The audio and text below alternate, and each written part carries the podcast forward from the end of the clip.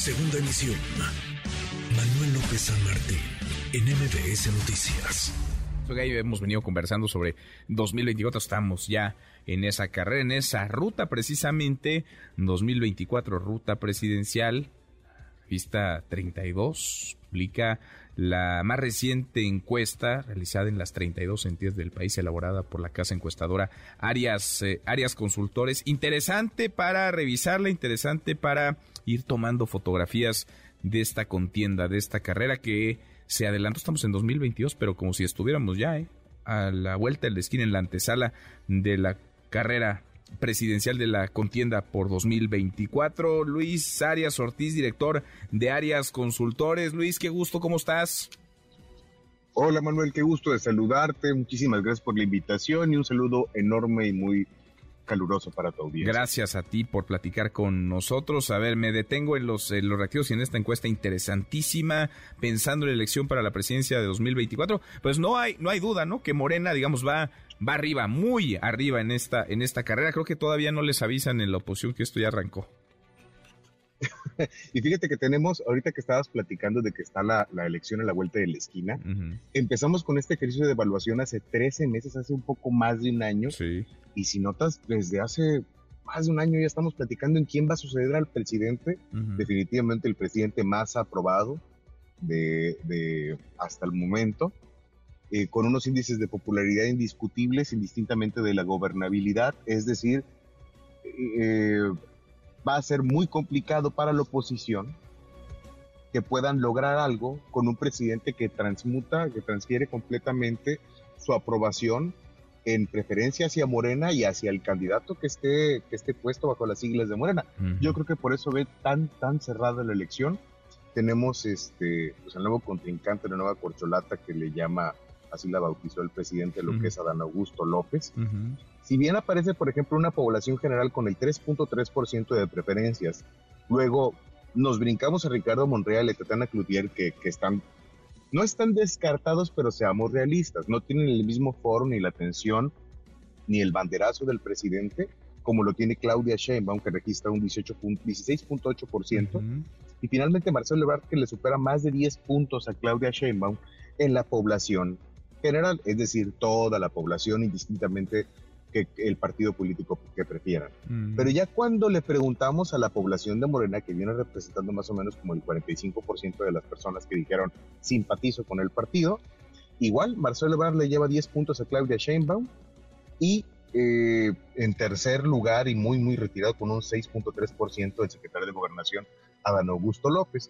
Pero hay una cuestión muy interesante en el muestreo, porque si notas al final del estudio, en la página 19, que lo pueden consultar en revista.32, digo, perdón, revista32.mx, en los careos, por ejemplo, Marcelo Ebrard saca 47.9, 48.1, 47.9 si el candidato fuera Ricardo Anaya y 48.1 si fuera Lili Telles, con las constantes de Luis Donaldo Colosio y Movimiento Ciudadano, este, un panista, se hace Ricardo, se hace Lili Telles, y Alfredo del Mazo, que es el más posicionado, con una indecisión cerca del 20%.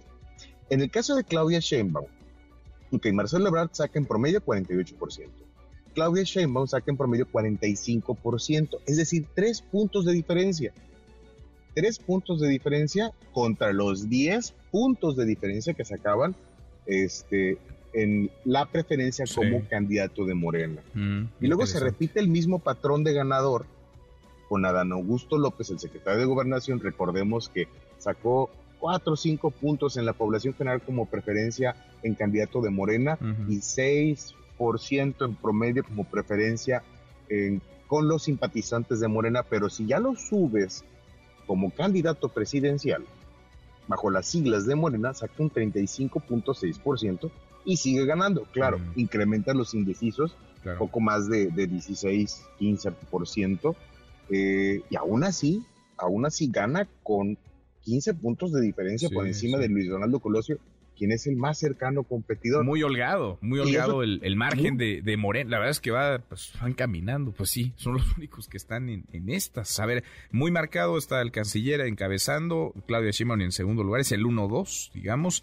y ya después está esta corcholata que se incorpora a la contienda en Augusto López, según lo revisemos en población general o en simpatizantes, le va mejor con simpatizantes, a Ricardo Monreal le va mejor, por ejemplo, en población eh, general. Y Tatiana Cloutier, pues que ahí está y ahí pinta, pero ella realmente, pues realmente a diferencia de los otros, no ha dicho no ha dicho esta boca es mía, ni siquiera ha estado en estos eventos que Morena ha organizado en Coahuila y en el Estado de México. No, fíjate que los, la familia Cloutier es, es, este, es muy directa, se ha, caracterizado por ser una familia muy este, clara con sus palabras. Yo creo que si, si la secretaria de Economía tuviera la intención, yo hubiera levantado la mano y lo hubiera levantado muy, muy fuerte. Pero en realidad se cierran estos tres participantes, porque son los tres participantes que los ha mencionado y les ha dado la libertad el presidente de la República hacia ellos. Que si Ricardo Monreal, Mario Delgado, Rocío Nale, quien, el gobernador de quien el estado o gobernadora del estado que te guste, ninguno pinta, aunque ellos están conscientes que si fueran candidatos tuvieran grandes posibilidades por la marca, de Morena sí, ya. te da un impulso y por eso quizá Ricardo Monreal está construyendo ya en otra en otra vía. Oye, me llama la atención lo que pasa en el PAN, Luis, porque eh, a ver, eh, Lili Telles, pues sin ser militante panista, está en el segundo lugar dentro de los simpatizantes del partido, solo detrás de Ricardo Anaya, Ricardo Anaya que ya fue presidente del PAN, que ya fue candidato presidencial de ese partido. Lili Telles viene pues pegadita, viene cinco puntos atrás y en, y en población general pues ya está arriba, está arriba de todos los panistas, eh, la senadora Lili Telles. Sí, es correcto, está arriba de todos los panistas. Fíjate que a pesar de que no ser panista, tiene un juego de oposición sumamente claro, no cae en un discurso eh, muy elaborado, muy tecnócrata, eh, tampoco populista, está en esa, en esa parte intermedia y tiene más foro que Ricardo Anaya a pesar de que Ricardo Anaya es el ex candidato presidencial, el que es segundo lugar en las votaciones del 2018, tiene un buen margen, pero es su discurso, es su discurso disruptivo, es su discurso combativo, y la gran diferencia que tiene Lili Tellas contra Ricardo Anaya, pues la condición de Ricardo Anaya la población lo ve como un prófugo, como no lo ve como un perseguido, lo ve como un prófugo en su gran mayoría. Pues sí. Pues si bien la, narrativa de Ricardo es, buena, su, producción es buena, le es aún insuficiente. no, no, está de más. Dime, No, dime, dime, dime, para que termines nada más, sí.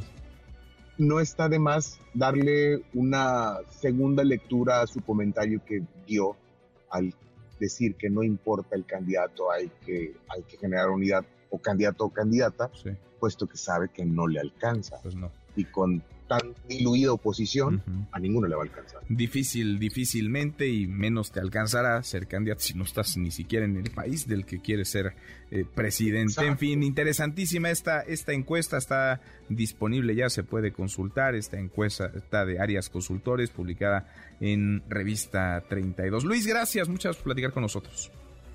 Manuel, un placer, qué gusto escucharte, un saludo. Igualmente, muchas gracias, saludos. Noticias.